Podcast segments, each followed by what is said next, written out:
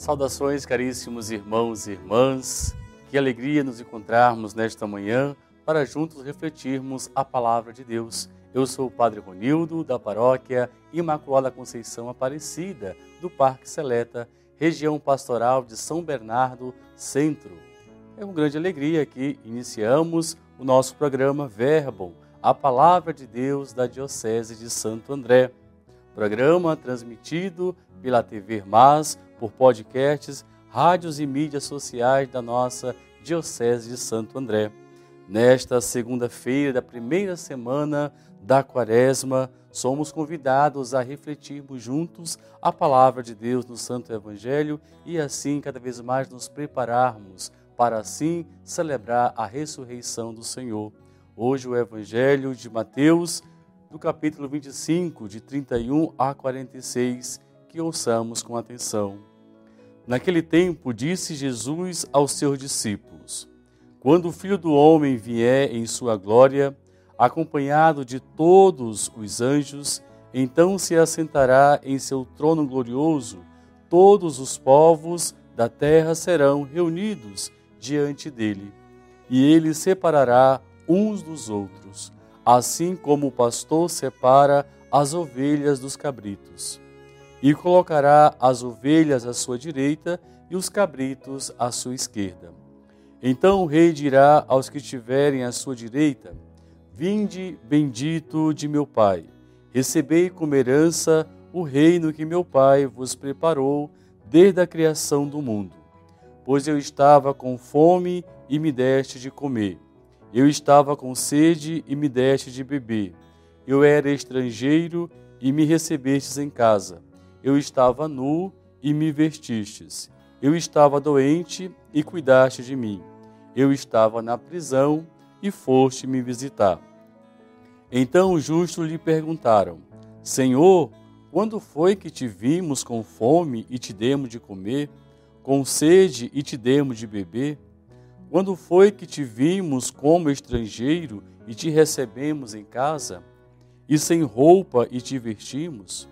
Quando foi que te vimos doente ou preso e fomos te visitar? Então o rei lhes responderá: Em verdade eu vos digo que todas as vezes que fizestes isso a um dos menores de meus irmãos, foi a mim que o fizestes. Depois o rei dirá aos que estiverem à sua esquerda: Afastai-me de mim, malditos, ide para o fogo eterno, preparado para o diabo e para os seus anjos. Pois eu estava com fome e não me deste de comer. Eu estava com sede e não me deste de beber. Eu era estrangeiro e não me recebestes em casa. Eu estava nu e não me vestistes. Eu estava doente e na prisão e não foste me visitar.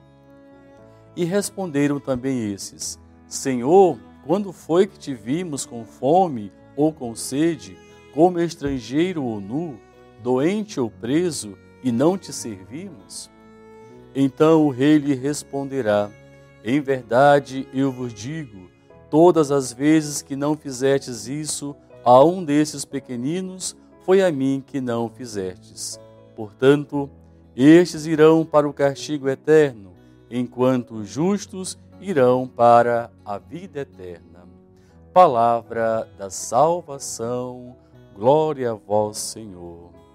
Estimados irmãos e irmãs, o Evangelho de hoje nos ensina a prática da justiça e da bondade, onde, meus irmãos e minhas irmãs, para que nós possamos ser reconhecidos por Deus, é preciso, antes, reconhecê-lo, a figura de Deus no irmão, no nosso próximo, principalmente os esquecidos à margem, os pobrezinhos. Por isso, meus irmãos e minhas irmãs, o Evangelho que acabamos de contemplar indica caminhos para uma conversão, uma aproximação na missão e na vida de Jesus Cristo em nossa vida cristã de batizado.